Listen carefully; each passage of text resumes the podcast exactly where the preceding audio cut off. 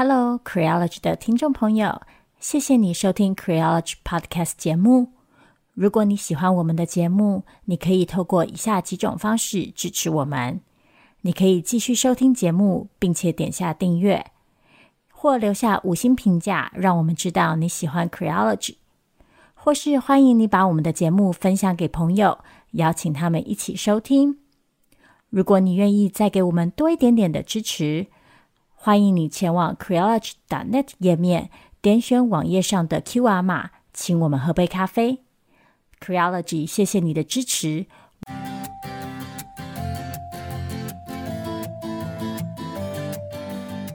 Hello，各位听众朋友，大家好，欢迎你收听今天的 Small Talk，我是 V 太，我是娜娜。我们今天要来讨论的议题是一个我自己本人觉得很有趣的议题。嗯，这个前情提要有点长，我们先慢慢跟大家解释。嗯，如果有追过剧的朋友，不管是美剧也好，或者是呃台剧，或者是中国的戏剧也好，可能都遇过某种情形，就是剧里有两个性别相同的角色，然后在那个情节发展过程当中。编剧就会一直透过一些情节或是角色的行为举止来暗示说，哎，这两个人好像有点暧昧，然后可能有点不单纯，不只是友情的情感，就是简单的说，有点那种友达以上恋人未满的感觉。但是通常这种情形，就是常常是两个人暧昧到最后，或者是整季的剧看到一堆粉红色泡泡之后，最后编剧还是告诉你说，哎，其实并没有，这两个人就还是真的只是朋友而已。然后不是我们一开始想的这样子，所以一路期待了很久的粉丝可能就会觉得很失望。那或者是另外一种情况是，其实我们一开始大家都知道，哎呀，这两个人其实就只是朋友而已。可是剧里还是会释放出很多这种略为暧昧的讯号。然后通常在这种情形下，在当代的粉丝文化里，可能很多朋友也很熟悉的就是。就会衍生出很多的同人文本跟影片剪辑，来去让粉丝满足自己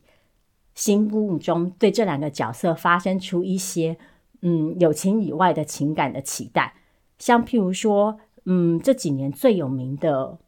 CP 就是一个是英剧《福尔摩斯》里的福尔摩斯跟华生嘛。那另外还有我自己也看过很多，就是 X Man 里面的万磁王跟 X 教授。还有另外一种情况是比较常在中国发生，就是追过中国的耽美改编作品的朋友也可能也知道，因为对岸其实是不容许同性恋情被搬到荧幕上的，所以这些原本是 BL 的作品，一旦被改成戏剧之后，就会要把这个感情线拿掉。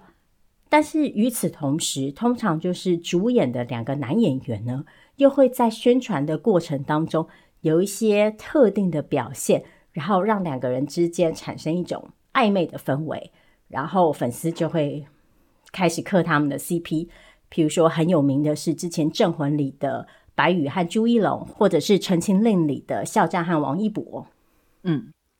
其实 V 太跟我提到这个话题的时候啊，就是我们两个稍微聊了一下以后，我就发现这真的是一个很有趣的话题。我所谓它为什么是一个很有趣的话题，是因为。像刚刚这样的描述听下来，大家可能觉得，哦，那这就是一种现象啊，这是一种流行文化的现象啊。可是稍微跟 V 太聊得深入一点之后，就立刻发现，这其实是一个呃非常广泛的性别议题，甚至于我觉得是亲密关系如何定义的议题。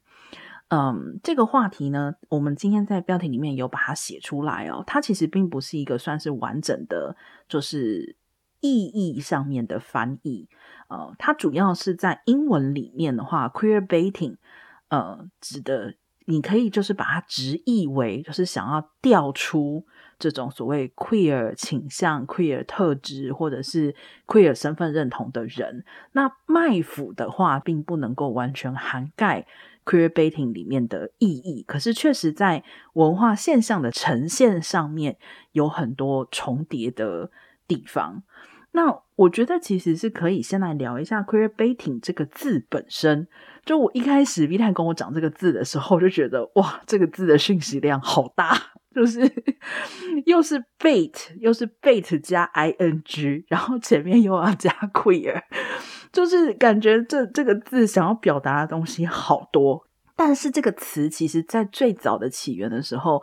它不是一个那么轻松的词。他当初真的是指，就是警察对同志的钓鱼行为，在同志同性恋，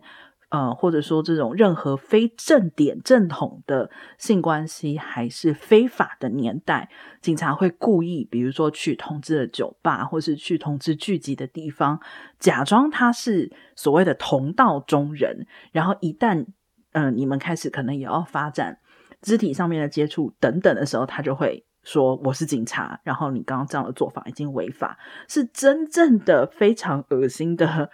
钓鱼执法哦。那但是呢，嗯，这个词就跟所有的词一样，其实它都会随着时代的改变去演进。那我觉得这个如果做语言学的研究，应该还是一个很有趣的现象，因为同志的。情况真的是可以说是在过去的五十年内是出现了巨大的变化跟翻转，所以很多与同志身份有关的词语，在这五十年内那个意义可能翻了都不止三次，就是会不断的往下演进。那以现在比较常见的情况来说的话，其实后来 queerbaiting 就经常被认为是一种所谓的行销策略。这个就是我觉得跟卖腐重叠最大的地方，就是透过这种性别角色或者说是性倾向两个角色之间的性别互动比较不明确的这种状况，来吸引一些人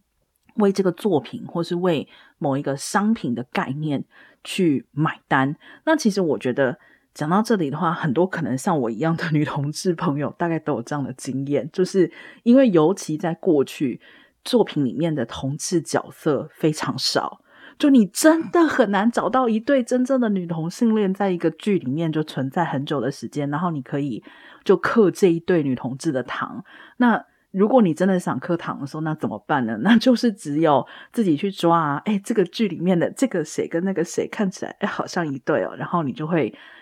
就会为了他买单啦。坦白讲就是这样。嗯，娜娜刚刚讲到 “queerbaiting” 这个字在语言学上面也有一些变革。最明显的事情就是，其实这个词在过去大家比较常会听到的会是 “gay baiting”。比如说，像在嗯，大概在十几二十年前，这个词比较常被用来表示的一个现象是说，譬如说在政治场域里，嗯，有人会利用一些暗示性的言辞，然后略带有恶意的去指涉某个他的政治对手有可能是同志，借此透过社会上对同志的污名来达到伤害对方的目的。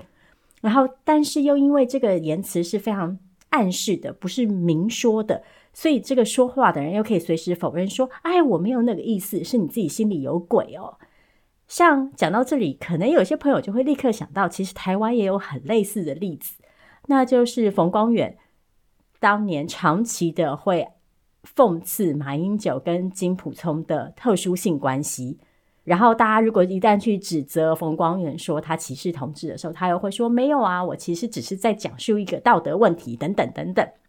就有点这种感觉。大家就可以注意到这个从 gay 演变成 queer 的这个过程，其实嗯，也代表着我们如今对于性别表现和性倾向这件事情，抱持着什么样子的看法。以及这个同志身份怎么样？从过去被很单纯的认为就是男同志跟女同志，甚至过去可能女同志都还没有受到那么多的注意，然后到现在我们越来越重视不同身份之间的异质性，但是同时 “queer” 这个字又会被当成一个巨大的大伞来包含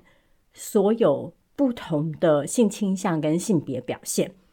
那其实这个 queer 这个字本身的这个饱满的意涵，也某种程度上跟 queer baiting 这个词后来产生的一些争议是有关的。那讲回 queer baiting，嗯，娜娜刚刚也提到了嘛，其实，在当代，因为语言不断的演变，那到了当代。如今，queer baiting 其实指的就是一种大众文化里的行销策略。像我一开始提的那些例子，就是在戏剧里透过这种同志角色，或者说伪同志角色的塑造，来吸引观众，然后尤其是吸引就是同志社群的支持。另外一种情况，就是像我们也刚刚提到的，在中国比较不一样的这个。卖腐这个词在中国语境里比较描述的是不是戏剧里的表现，而是因为戏剧而衍生的真人行为。但是在中国语境里，这个卖腐这个现象啊，又跟西方的这个 queer baiting 有一个非常不同的差别。就是在西方，我们通常会看到那个 queer 的真实性，不是一个完全被否认的东西，而是一个比较模糊的地带。但是在中国，事实上，你卖腐卖得越凶，你越要强调，越要透过其他的方式去强调你的异性恋身份，因为毕竟在中国社会里，那个同志身份还是不被允许的嘛。讲回西方的这个卖腐行为，其实 queer baiting 现在除了被用来描述就是戏剧里的表现以外，也被用来描述另外一种现象，或者说一种名人文化，也就是。嗯，偶像明星，比方说会，尤其是男性，会呃透过一些中性的装扮，然后或者是会透过在被问到性倾向的时候模糊言辞，他们不会主动出柜，他们也不会主动说自己不是同志，然后打造一种酷儿的形象，借此让他们可能因此成为就是同志社群的宠儿，像譬如说。早些年的 James Franco 就是一个例子。那这两年最常被提到，就是每次提到 queer baiting 这个字的时候，都会被拿出来讲的两个人，一个是 Harry Styles，另外一个则是 Timothée Chalamet。因为熟悉这两个男性的朋友，应该也就知道，他们两个这两年出席各大公共场合、颁奖典礼啊什么的时候，都是走一种非常中性的装扮路线，甚至是有点妖艳的。然后两个人在被问到性倾向的时候，通常也都会模糊其词。尽管像譬如说 Harry Styles，其实过去也有过跟女性的绯闻，但是他们整体塑造出来的一种形象是：诶，我有可能是这样，也有可能是那样。所以接下来就会有人提出说。那像 Harry Styles 他们这样子的行为，究竟是在彰示着我们如今性别疆界的流动，还是不管是名人透过就是这种装酷的行为来变成同志社群的新偶像，还是说影剧作品透过伪同志角色的设计来吸引同志观众？这是在吃同志社群的豆腐吗？就是你其实就只是为了赚我钱嘛？讲白一点是。其实 V 太刚刚这里已经点出了 queer bating 这个现象哈，文化现象最受到争议的部分，就是很多人会质疑说，其实是在吃同志社群的豆腐，或者是想要透过这种方式来争取名声啊，博取注意力啊，或者是把商品卖得更好，各方面。其实我当时听到这个。这个争议点的时候，我心里实在是有一点点五味杂陈。我这五味杂陈的意思就是说，嗯，我不晓得，如果今天有人来说，哎，娜娜，你是个你是个异性恋哦，然后如果我跳起来说，不不不，你怎么可以说我是异性恋？我明明就是个同性恋，我不知道你的感受会是什么。那在 queer baiting 发生前不久的时候。曾经有过一段时间，我们的社会其实还更广泛的在讨论，就是说，当你被认为是 gay，或是当你被认为你可能跟某个同性别的人有暧昧的关系的时候，是否作为公众人物真的有必要去澄清？是否有必要气急败坏的去解释？因为难道这个态度不就是代表着你觉得？你不能够接受同志这个标签安在你身上吗？那你这种气急败坏的解释的态度，难道不是变成了对同志社群的可能算是一种隐性的伤害吗？那从那个态度转变到如今 queerbaiting 的这个文化讨论，我感觉中间几乎是无无缝衔接，就我不太有时候我不太能确定中间到底发生了什么事情。就像 V 太讲的，难道是因为如今我们的社会真的对性性别对认同的光谱真的都非常能够认同说？呃，是很开放的，是很流动的，所以我们到了可以开始来认为有些人的不表态，或者说是呃有些人的模糊表态是 queerbating 的程度吗？因为我觉得这里面还是牵涉到好几个层面呢。就是首先第一个是我以前也提过了，在就说认定什么是诽谤罪这件事情上面。英文有一个所谓的 true malice 的原则，就是真实恶意。那我觉得 queerbaiting 这件事情对我来讲有点类似像这样，就你没有办法知道他是不是真实恶意呀、你没有办法知道说他今天跟另外一个同性别的演员看起来很要好，是因为他就是想要卖腐来吸引你，还是因为他可能真的私底下跟朋友相处都是这样？再更进一步来说。我们的社会现在真的已经进展到所有的人都可以大方出柜的时候了吗？我觉得大家自己真的要在这个地方要摸摸自己的良心，就是即使我已经在日常生活中是几乎全面出柜的人，我也会因为日常生活，比如说转到新的工作，或者是遇到了一个新的场域，遇到一些新的人的时候。我还是会选择先隐藏自己的身份。我也很清楚，就是在那个时候，在那个当下，可能就会有人觉得我说话很模棱两可，会觉得我说话有一些很模糊的东西。但是，难道是因为我想要装直吗？呃，可能是哦。但那我在这里装直的用意，难道是我想要获得什么好处吗？其实，我想获得的好处就是我不想被排斥，我不想被歧视，或是被排挤。所以我也觉得，就是讲别人 queerbaiting 这个事情，我觉得难道不是有点太严苛了吗？嗯，娜娜其实就讲到了如今这个议题的争议所在，就是其实 queerbaiting 啊这个词被使用的时候，常常是带有一种控诉意味的，因为 baiting 这个字意思就是说你钓我嘛，然后它暗示的其实就是你用。嗯，某种程度上可以说是不完全正当的手段，甚至是欺骗的手段，来引起某个人的注意。那所以今天在嗯，在西方的讨论里，当大家用到 queerbaiting 这个字的时候，其实通常是带有某种控诉意味的。那它所延伸的这个另外一层的争议，就是这样子的控诉到底是不是合理的？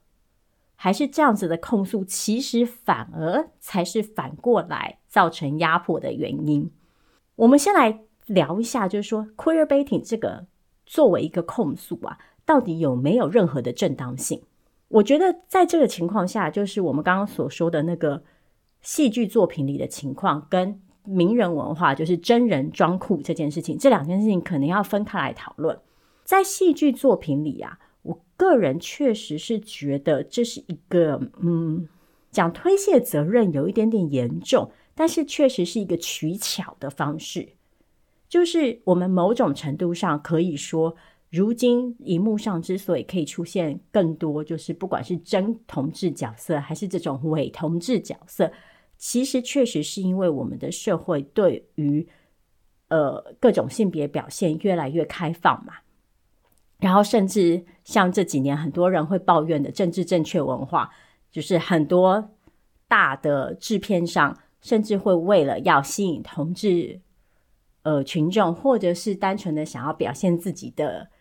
政治正确立场，或者是种种原因，而在戏剧里安插同志的角色。所以我某种程度上觉得，这种表现确实可能可以代表某种开放性，但是。为什么这个表现是以一种擦边球的形式出现？就是我们前面讲到，看起来像同志，但是最后又会告诉你说其实不是，或者是最后也不会明言告诉你说那确实是同志。我觉得其实说穿了，还是因为这个社会上有很多对同志的反对跟污名嘛，所以这些戏剧的嗯供应商，某种程度上想要表现自己的开放，但另外一方面却又还是很害怕去得罪了。冒犯了所谓的主流观众，最后就产生了一种这种好像有同志，又但是又好像没有同志的这种嗯模糊的边界。所以我自己确实觉得，在戏剧作品里这种做法是有一点点取巧的，也同时说明了我们的社会其实就是还没有完全的嗯接受同志作为一种与异性恋无异的身份。另外一方面，有另外一种质疑，是觉得这种看似有同志又无同志的这种大众媒体的行销手法，其实很有可能会对同志社群造成一些伤害。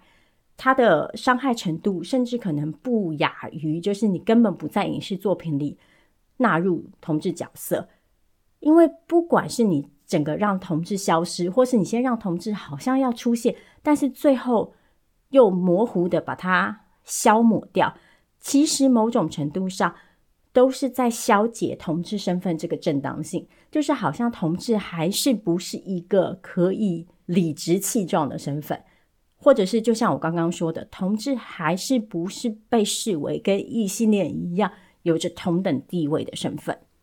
嗯，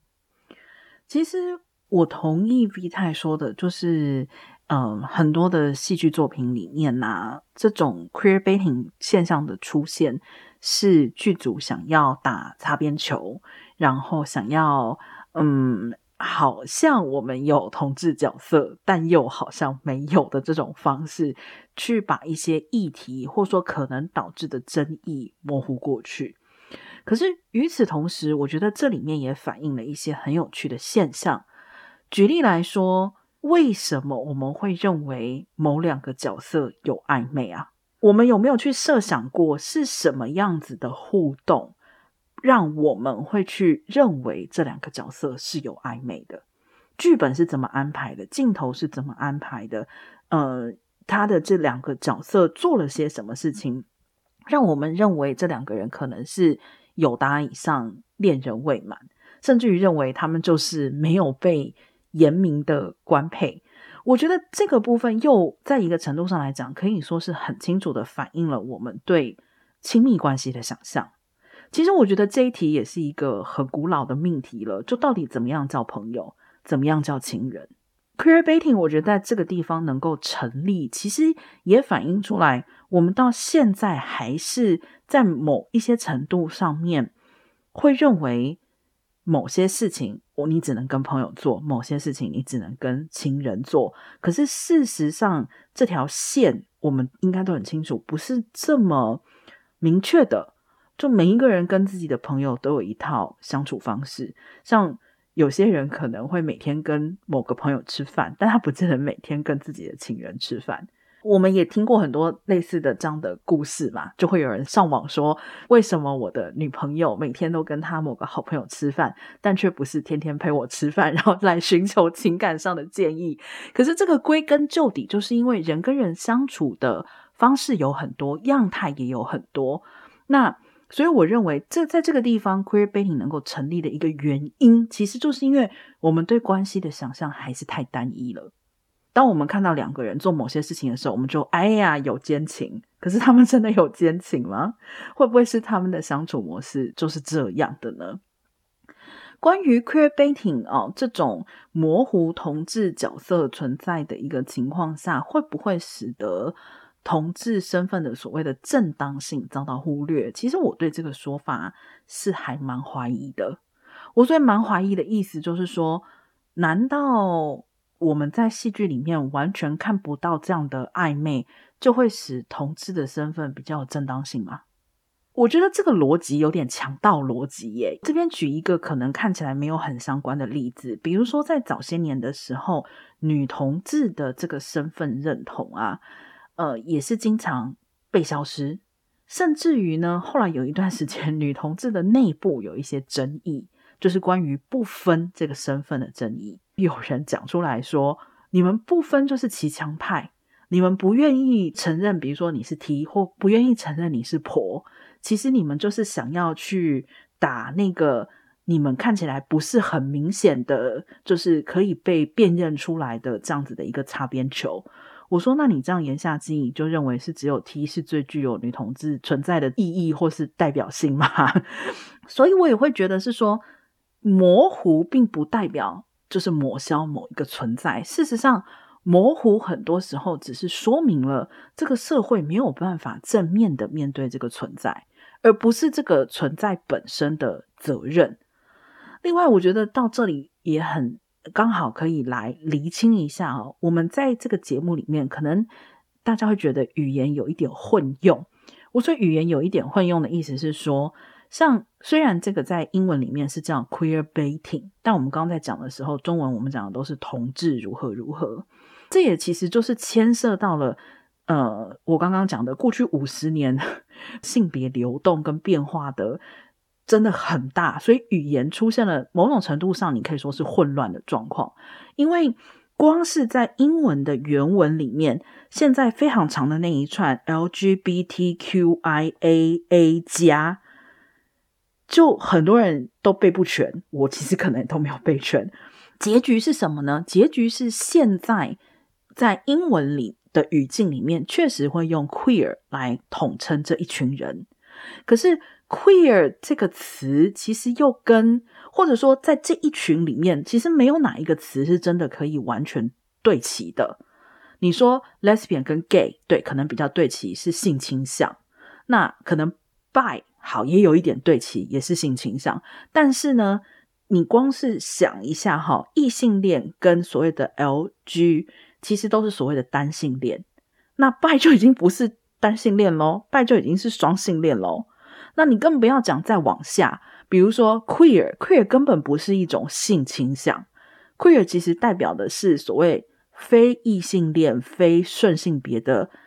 各种认同，或者说各种表现、性别表现，全部都可以画在 queer 底下。那这也是为什么现在我们会英文会出现的这个词是 queer baiting，会从 gay baiting 会 switch 到 queer baiting 的缘故。相对来讲，你看，在中文的语境里面，到现在其实我们还是比较习惯用同志作为一个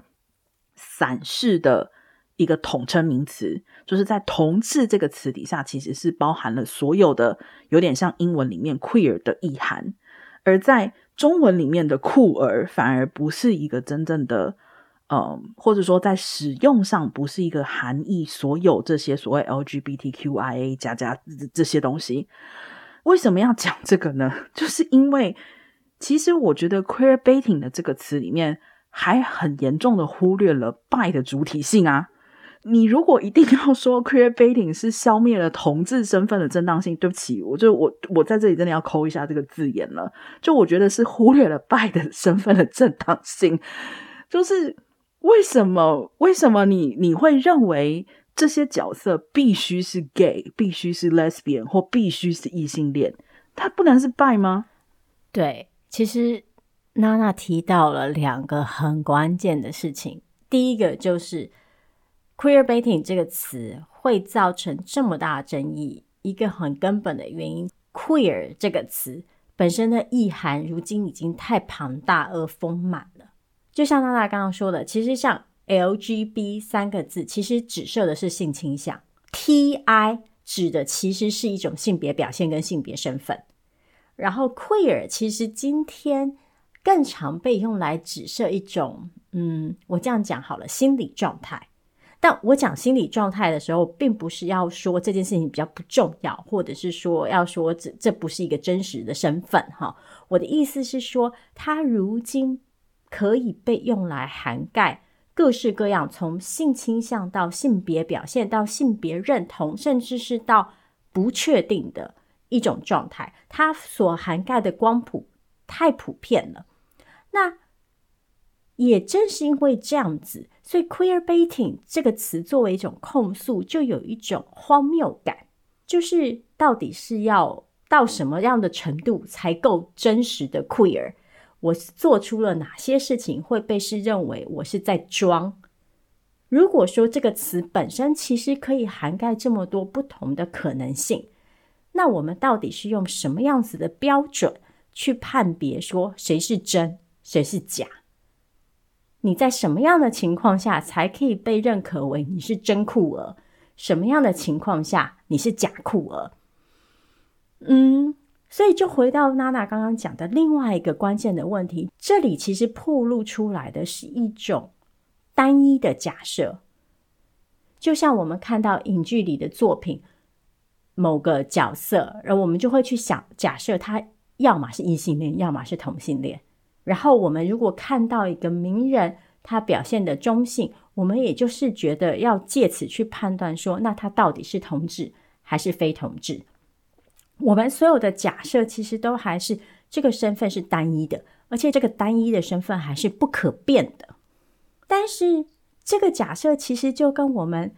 近年来所提倡的一种性别意识其实是互相冲突的嘛。如果我们都认为说性别是一个光谱，性倾向是一个光谱，并且所有的性别表现跟认同是一个流动的状态的话，那戏剧里的某个角色从同志到非同志之间的流动，从异性恋到同性恋之间的流动，或者是在真实社会里名人的这种不同的性别表现，不就是一种很正常的现象吗？譬如说，在指控 Harry Styles 是在做 queer baiting 的时候，其实大家就是假设说，因为你过去交往的是女人，所以你现在不可能爱上男人嘛？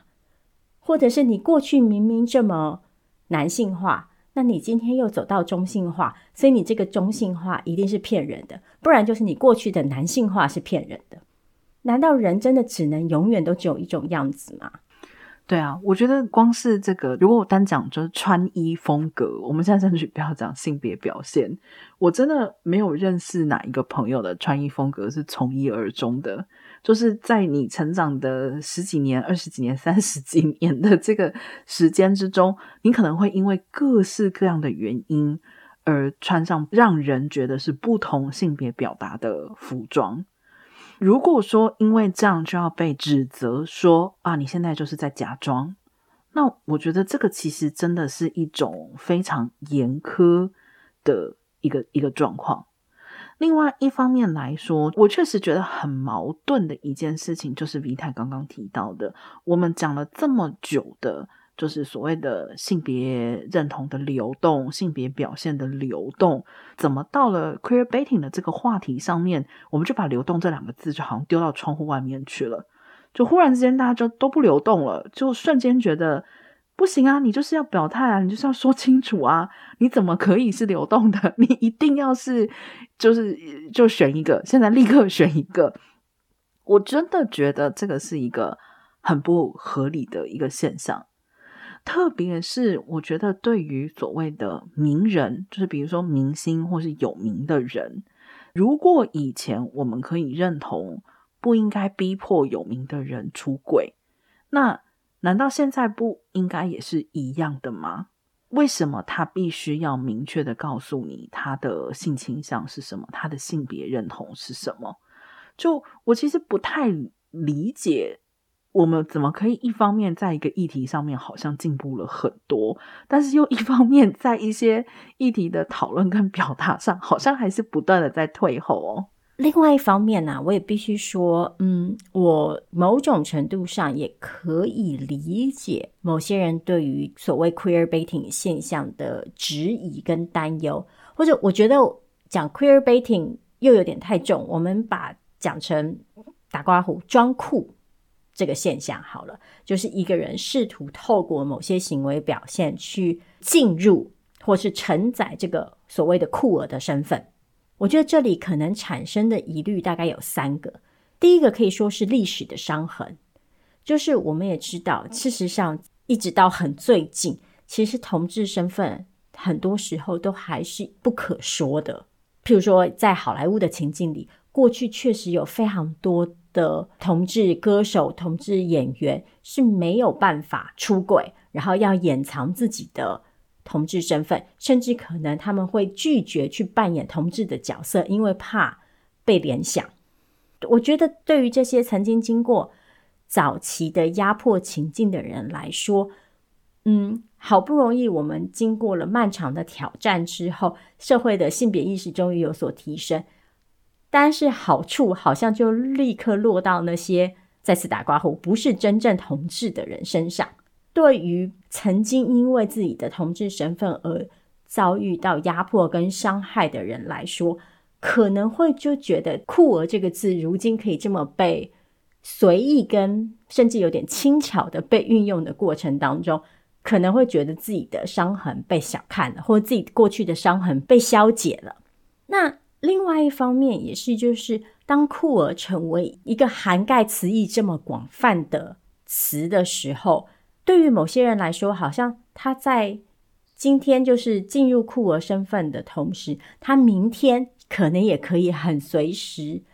很轻易的抽离。但对于另外一些人来说，这个同志的身份是没有逃离可能的，所以就可能也会有人担心，这种界限模糊的酷儿身份会让酷儿这个词成为一种好像是相对轻盈，可以随时附加在自己身上。然后再随时拿掉的一种符号，而不是一个政治身份。那当他不是一个政治身份的时候，他也就很有可能去消解掉这个身份作为一个政治集体可能产生的一种能量。最后一种担忧就是，因为现在大家都觉得当酷儿是一件很酷的事情，所以可能就会给人一种错觉是：诶，所以现在社会已经很开放啦。就是大家都对于性别的流动跟性倾向的流动感到非常的可以接受了。那这样的一种可能的结果，就是我们会忘记，其实对于很多人来说，拥抱酷儿身份、拥抱同志身份、出柜，还是非常非常困难的事情。他们可能因此会失去家人、失去工作，甚至是受到国家惩罚。我觉得这三点是。对于酷儿表现，或者就是这种 queer baiting 这种装酷的行为可能产生的疑虑，嗯，其实我很认同 Vita 讲的，就是说，如果存在 queer baiting 这样子的行为的话，会导致曾经受过压迫的人感到很痛苦，甚至于会导致现在仍在受压迫的人被忽略。我觉得这个都是真实存在的情况，并且是值得获得重视的。但是在同一时间，我也觉得我还是有点是偏向我自己早前讲的立场，就是因为我们没有办法判断对方行为之后的真实意图，你不知道他是否具有真实恶意。那当然啦，一定也会有人说，你有没有真实恶意，跟你会造成什么样的后果，其实这两件事情不见得是完全相关，但。我也要说的是，如果今天我们要杜绝所谓的 queer baiting，那其实，在某一个程度上来讲，也就是把性别的疆界的流动完全丢出窗户外面了。所以，这是一个有一好没两好的一种情况。我个人的还有一个会想到的情况，就是说，为什么我们认为大众很好骗呐？真的这么好骗吗？是同志社群好骗，还是整个社会都这么好骗呢？还是你觉得腐女很好骗？我还是那句话，我觉得 queer baiting 真实存在，但是与此同时，queer baiting 是否如此神奇，如此的嗯所向披靡？好像你只要这么做，所有的人都买单，所有的人都接受，这真的也不用把它想的这么神奇啦。但是。更进一步，其实应该要去问的问题，应该是说，所以 queer baiting 如果真实存在，并且吸引到某些人的支持，或是对为这个戏也好，为这个真人卖腐的行为去买单也好，大家在买单的到底是什么东西？我会觉得本质上面来说，大家其实还是对性别流动、性别认同以及。就是或者你说是一种同志打括弧的身份去买单嘛？那我可能有一点比较乐观，但我依然是会去认为是说，今天如果有 queer baiting 的行为存在，并且真的有人为他买单的话，他还是应该是一个比较像是性别的流动获得了认同的一种情况。那只要是在这个情况底下的话，我会觉得我真的没有办法很严苛的去看待所谓 queer baiting 的现象或者是行为，因为我其实还是那一句话，在同志同性恋真的受到压迫的地方，是根本不可能出现这些东西的。像在俄国，或者说之前佛罗里达州所通过的不谈同性恋这样子的一种做法。这个其实才是真的去杜绝了所有的，就你你连讲都不能讲，根本连 queer baiting 都不可能会存在嘛。其实我认我还是会认为那是一种最为压迫的状态，因为所有对自己的身份认同产生怀疑的人，连去找一个可认同的对象的可能性都没有。而且我还是要再一次强调，就是我不认为观众是这么笨的生物。如果你真的某一些行为很越界了，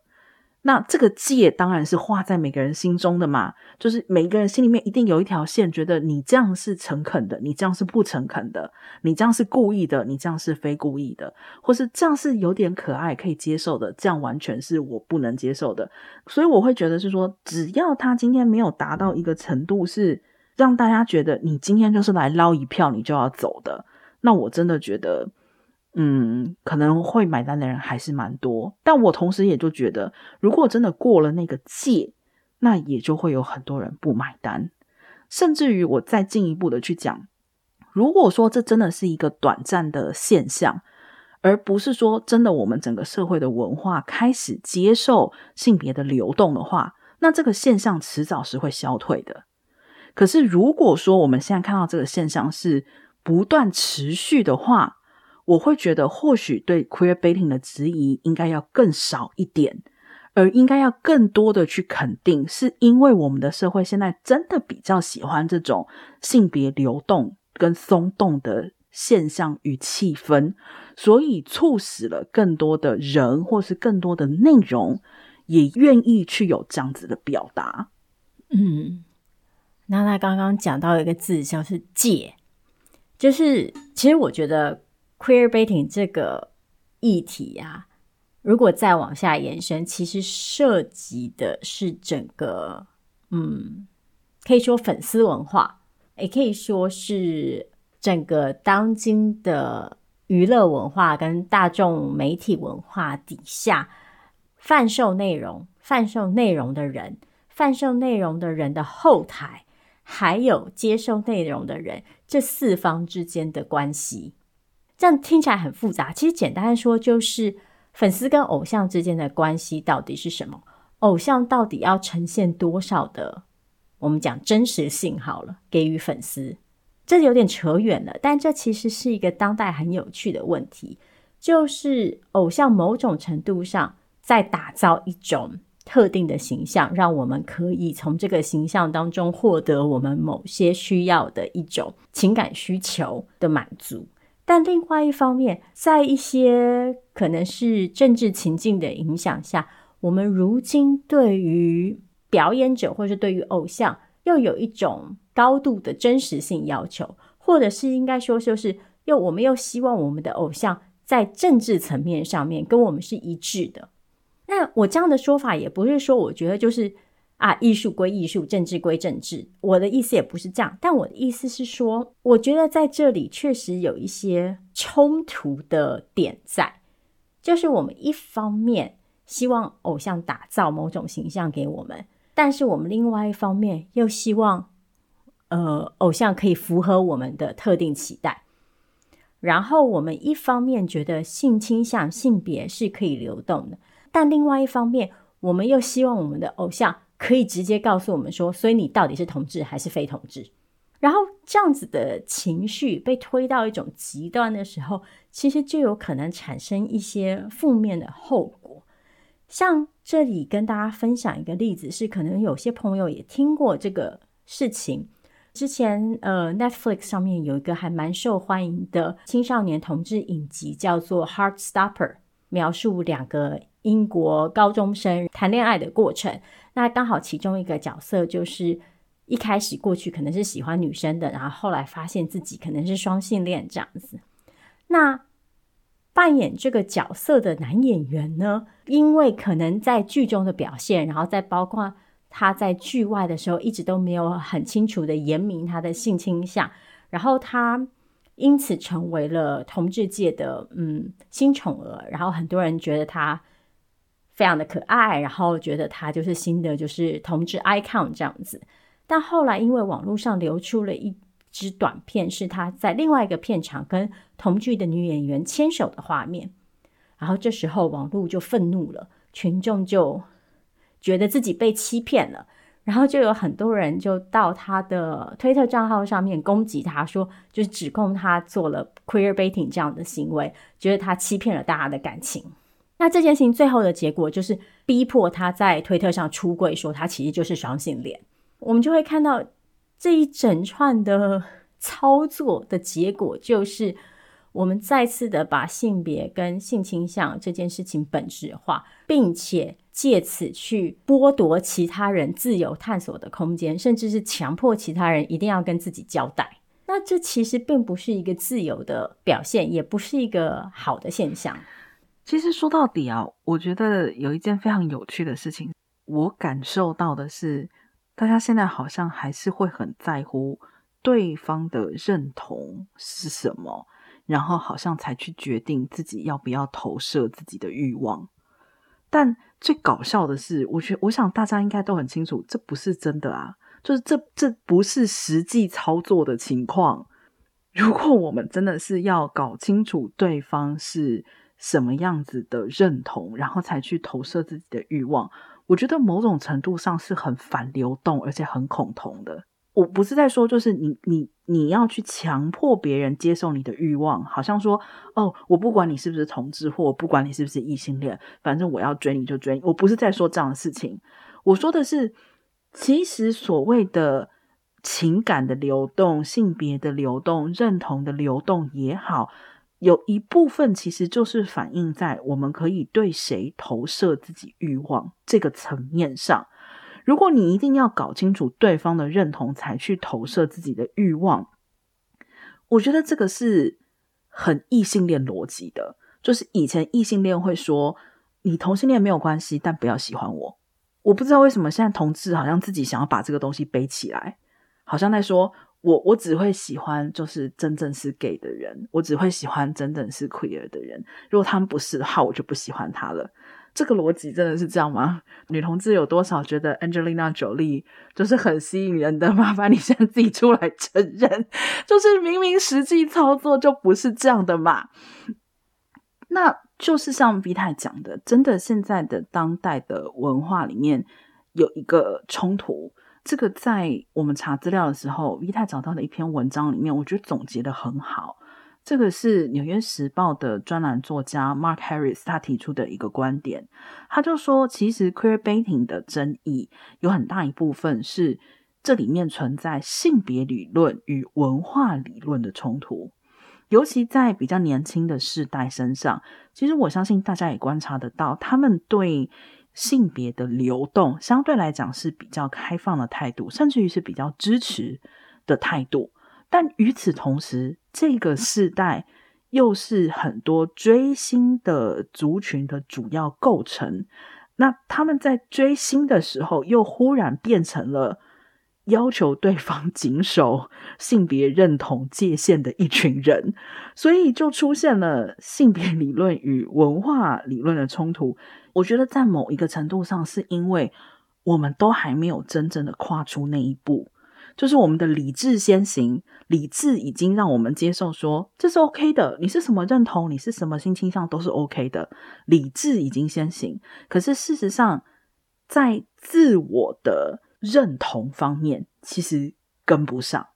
我觉得这也是非常有趣的一个现象。嗯，其实这个程度上就是证明了。我们的认同并不是那么容易被动摇的东西，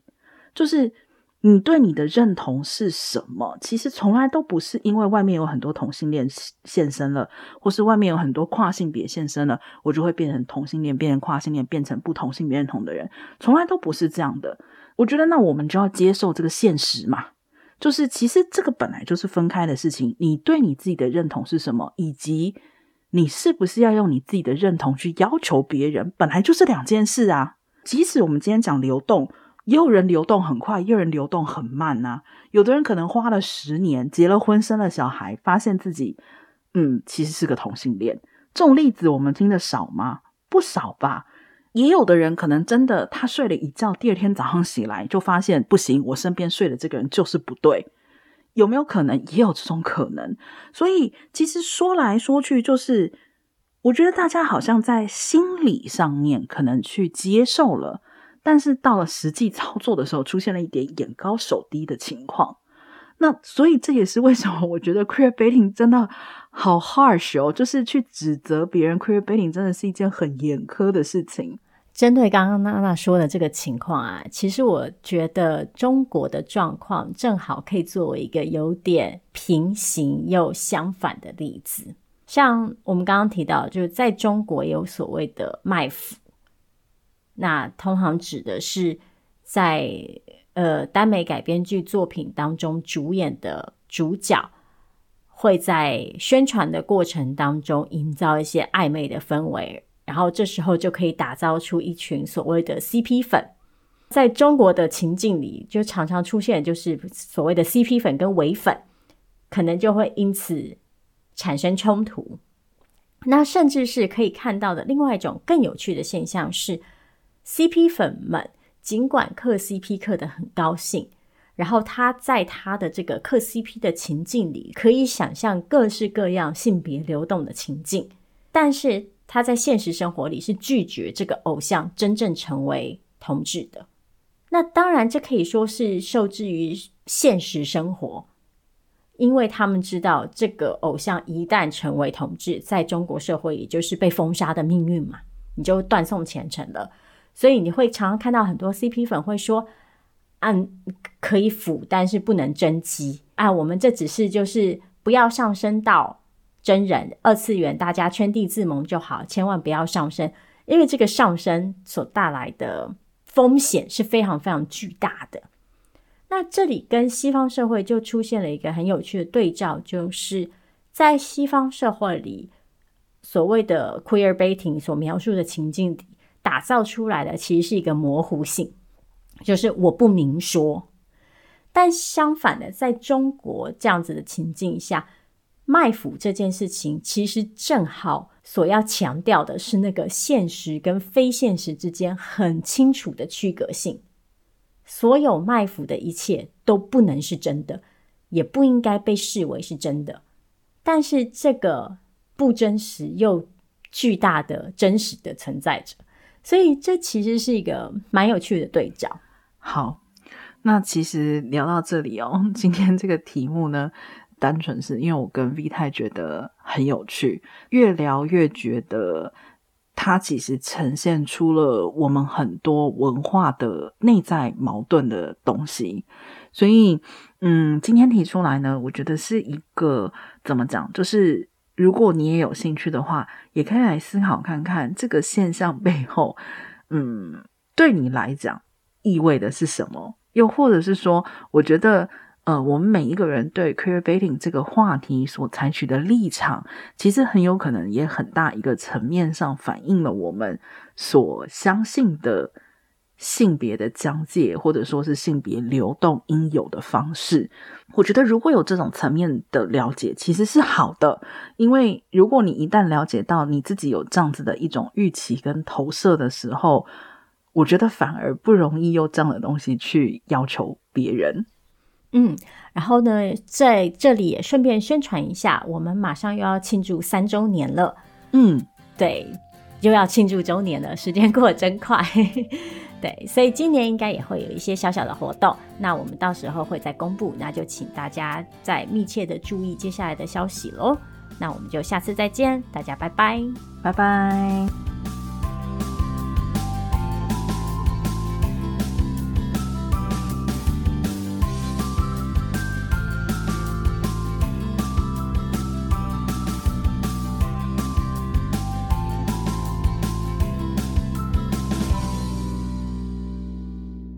感谢你打开 Queerology 的 Podcast 节目，想邀请你透过以下几种方式支持我们，包括继续收听节目、订阅我们的 YouTube 频道，或是留下五星评价，让我们知道你喜欢 Queerology，也可以邀请朋友一起来听。如果你愿意再给我们更多一点支持，也欢迎你到 Queerology.net 点页面上的 QR 码，请我们喝杯咖啡。网址是 q u e e r o l o g y dot net。